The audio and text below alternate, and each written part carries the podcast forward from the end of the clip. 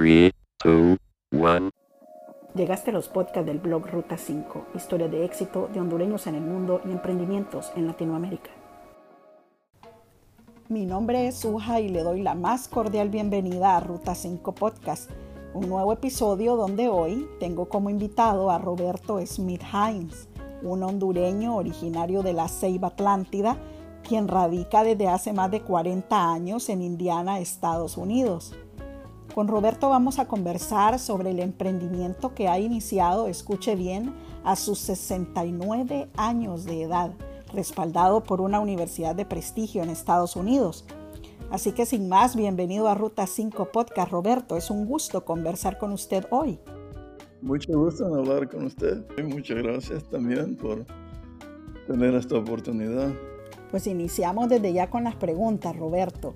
¿Hace cuánto vive en Estados Unidos y cómo fue su infancia?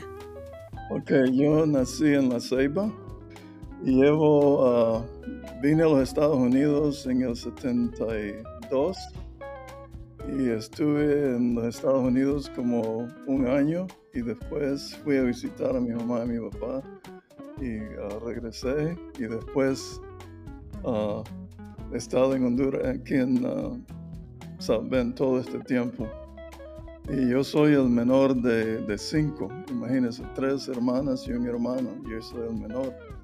Yo fui el el último que vino a los Estados Unidos. al venir de Honduras, ah, llegué a Pennsylvania, donde mi hermano era un profesor. Entonces yo viví con él y su esposa por un año.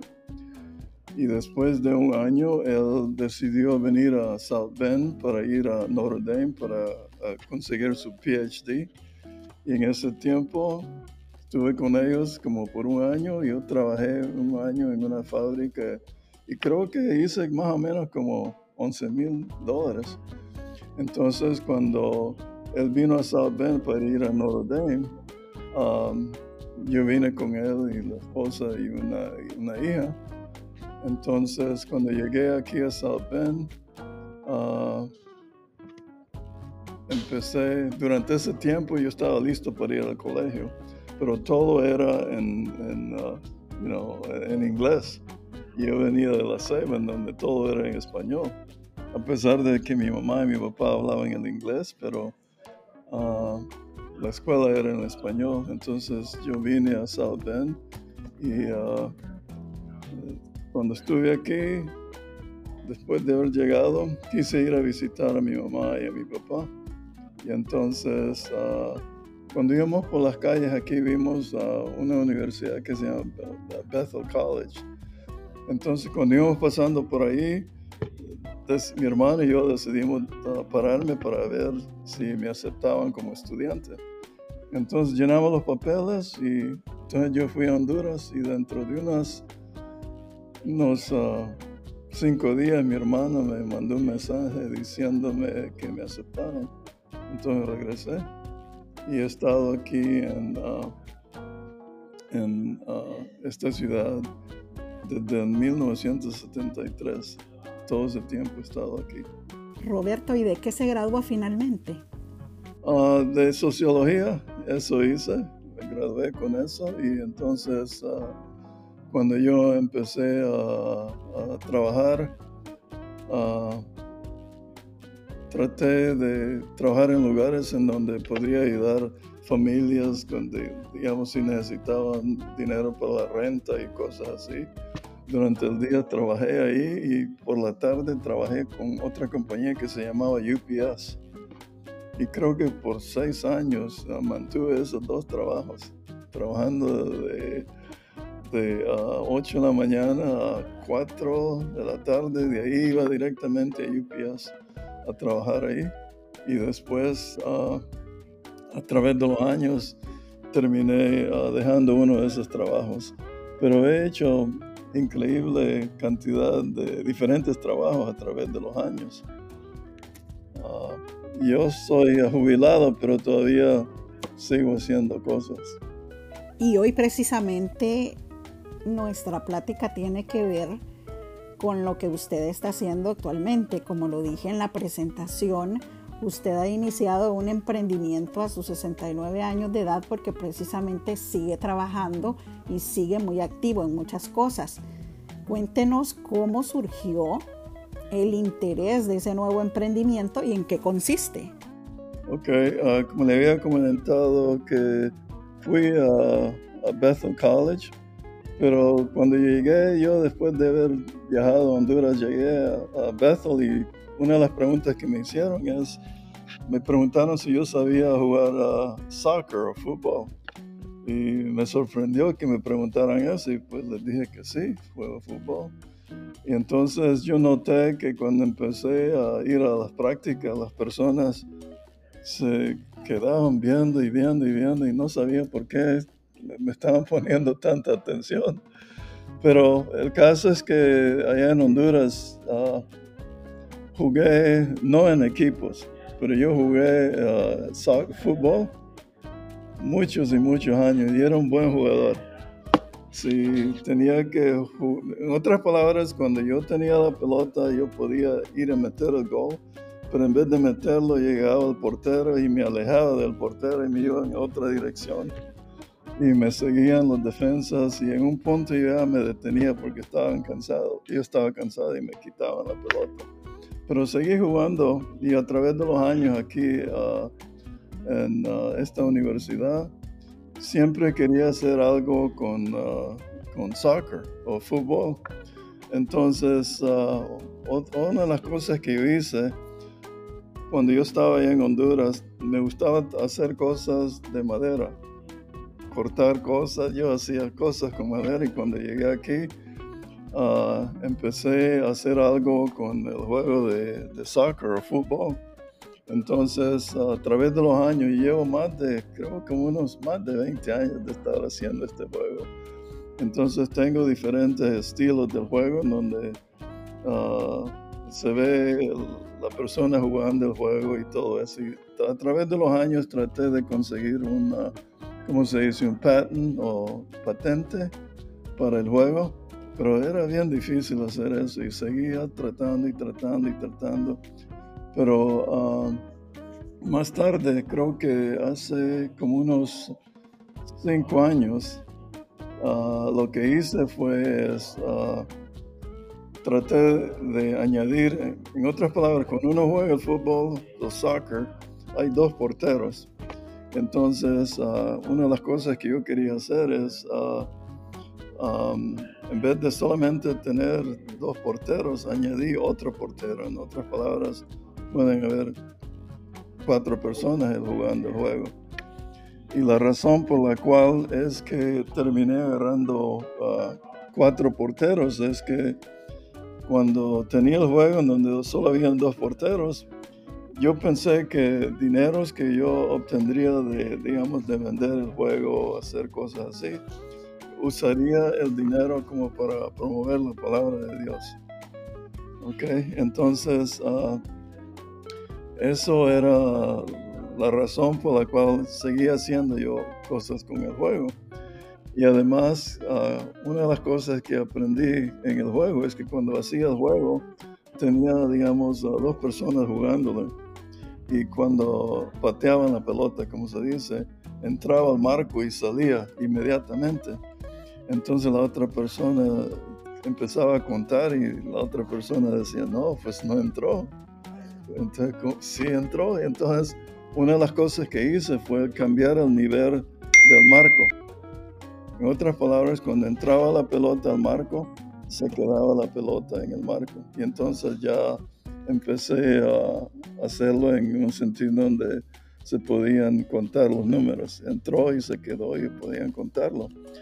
Y una de las ideas que se me vino a la mente es que ah, cuando entraba al marco, puesto que tenía un espacio, empecé a añadir en todos los marcos, los marcos puse donde se, donde se ve Jesús, ok, en los dos marcos. Es algo que empecé a hacer. Entonces, a través de los, años también, un día estaba sentado yo viendo el juego y cómo funciona y todo. Entonces, algo se me vino a la mente.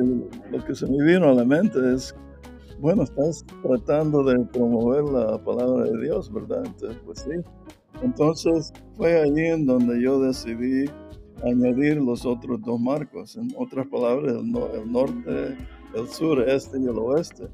Entonces los juegos ahora ah, hay cuatro porteros. En otras palabras, cuatro personas pueden jugar el juego y tienen que tomar su turno. Y pueden jugar hasta que, que llegue a cinco goles gana. Entonces, ah, eso es lo que estaba haciendo. Para ubicar un poco en el contexto a nuestros oyentes en Latinoamérica, puede que usted asocie las palabras que Roberto está diciendo con el tradicional futbolito al que hemos estado acostumbrados a ver en, una pequeña eh, caja de madera. Sin embargo, esto va más allá. Usted tiene que buscar el proyecto de Roberto Bello Gol para que usted vea de qué se trata este proyecto eh, va más allá, es una distracción terapéutica, es considerado algo eh, que hasta ahora no se ha podido encontrar en el mercado, según el director del Laboratorio de Innovación de Notre Dame, que es la universidad que está apoyando a Roberto con este proyecto. ¿Qué más nos puede agregar sobre esto, Roberto? El juego es manual y lo bueno del juego es que cuando hay reglas que hay que obedecer, uno tiene que tomar su turno. Si uno toma el turno y no es suyo, entonces hay, tengo como penalties. Ok, entonces uh, esa es una de las cosas que hice. Y a través de los años, otra de las cosas que yo he hecho es que yo tomo una foto de, de un árbol o lo que sea y lo convierto en lo que se dice un, un puzzle, un rompecabezas. Entonces lo que hago con eso es que hago rompecabezas, entonces lo regalo a personas con fotos de la familia y cosas así.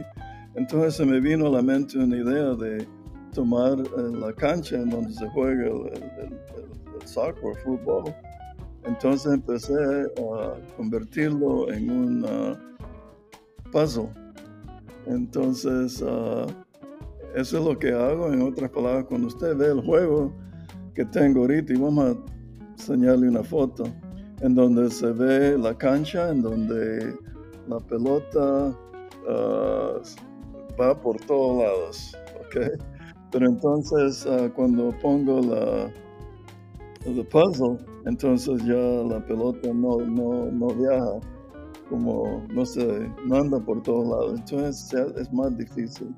En otras palabras, Roberto, el juego tiene también su dificultad para hacerlo mucho más ameno y desarrollar toda la habilidad mental. ¿Cómo lo ha tomado la gente entonces?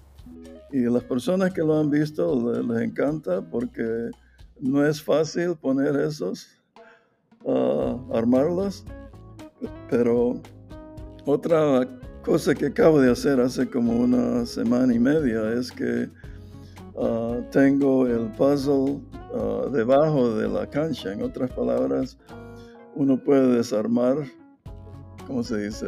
Cuatro screws. Ah, bueno, cuando usted vea la foto va a poder entender a lo que me refiero, pero la foto viene debajo.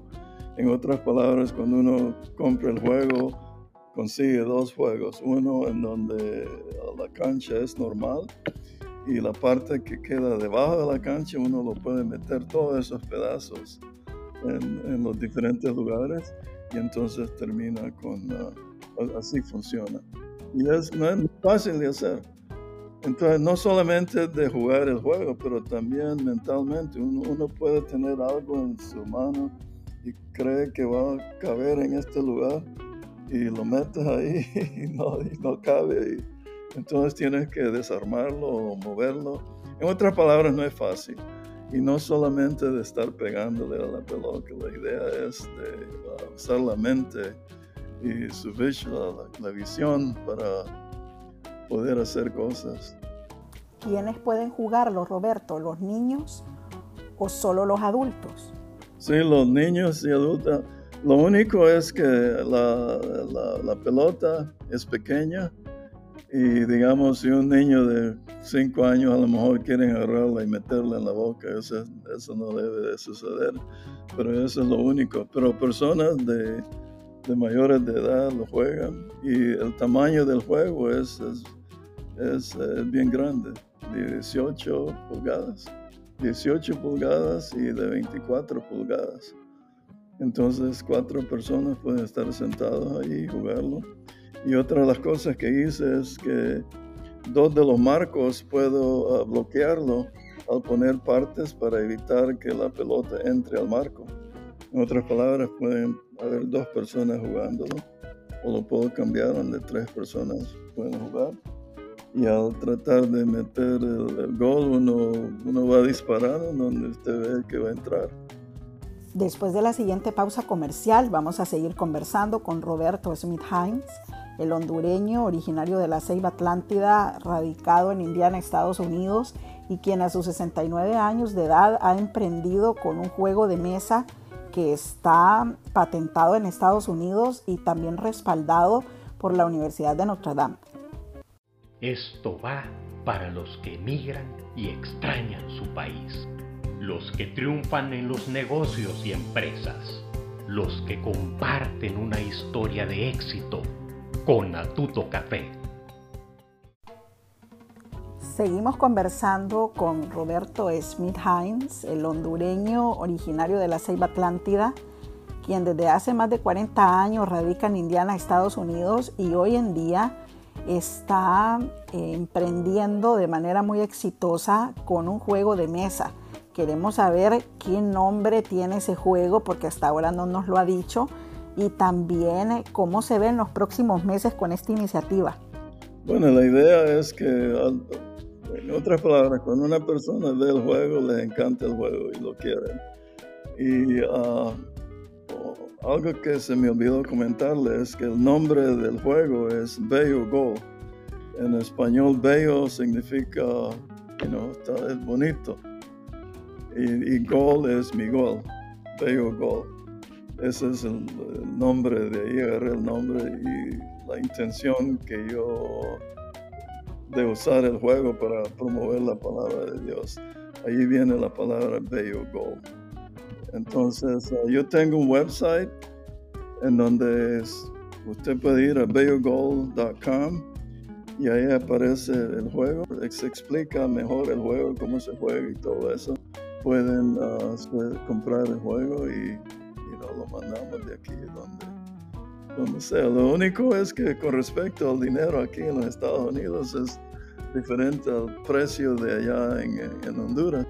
Roberto, ¿y por qué fue precisamente esta universidad en Indiana quien decidió apoyarlo a usted o que usted se inclinara a asociarse con ellos para dar como mayor impulso a su juego de mesa?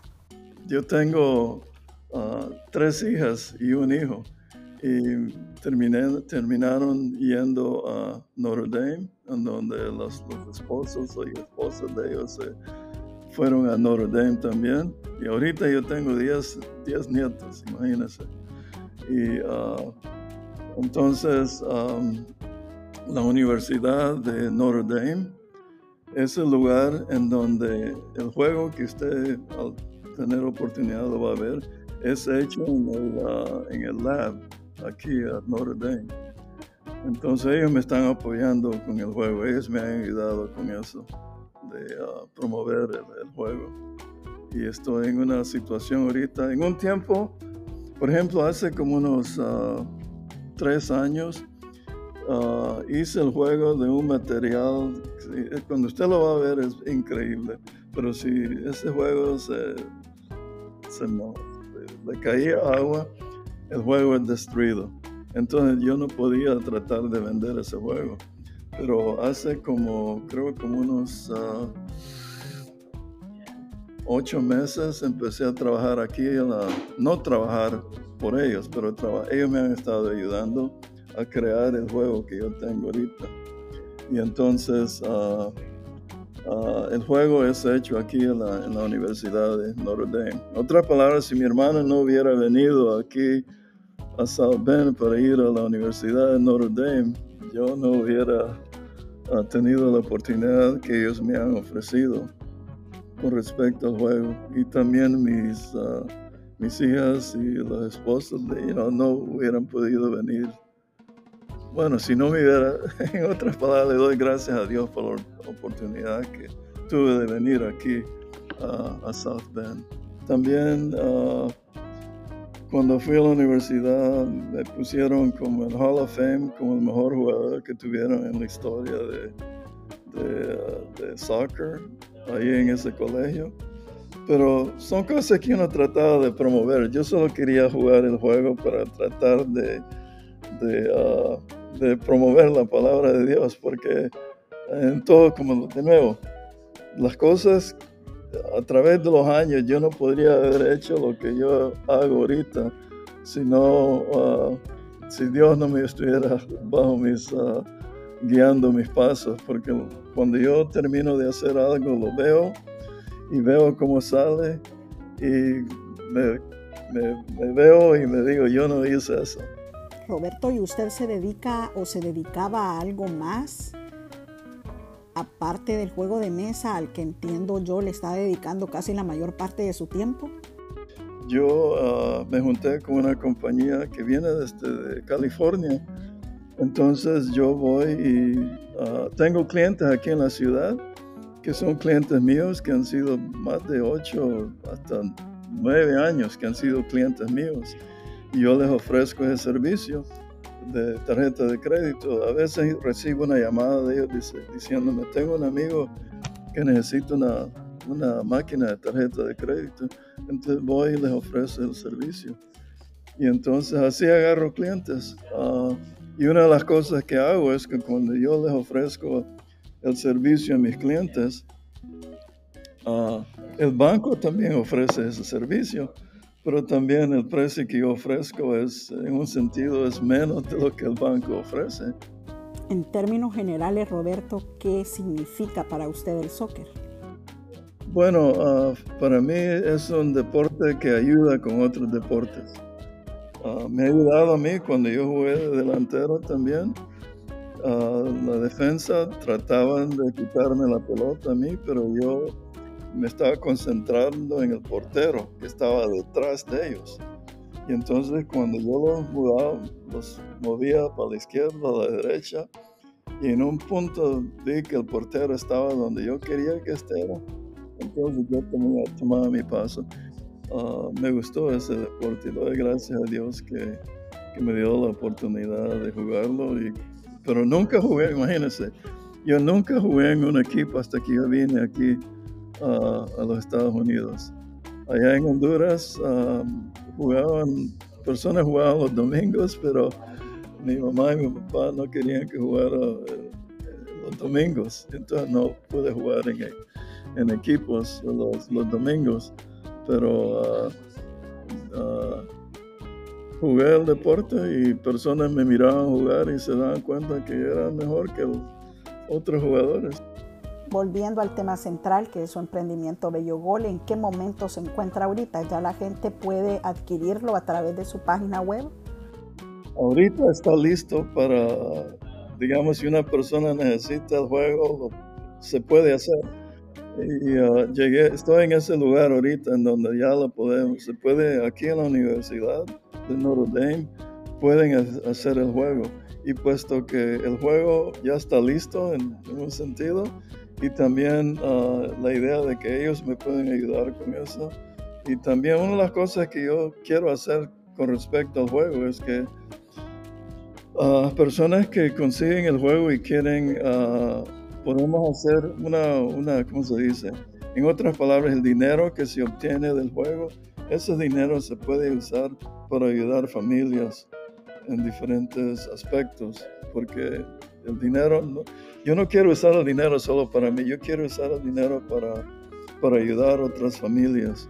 Con el, ah, digamos en otras palabras, se lo puedo ofrecer por menor precio, pero el dinero que yo obtendría, ellos lo pueden obtener. ¿Me entiende lo que estoy tratando de decir? Sí, claro que sí.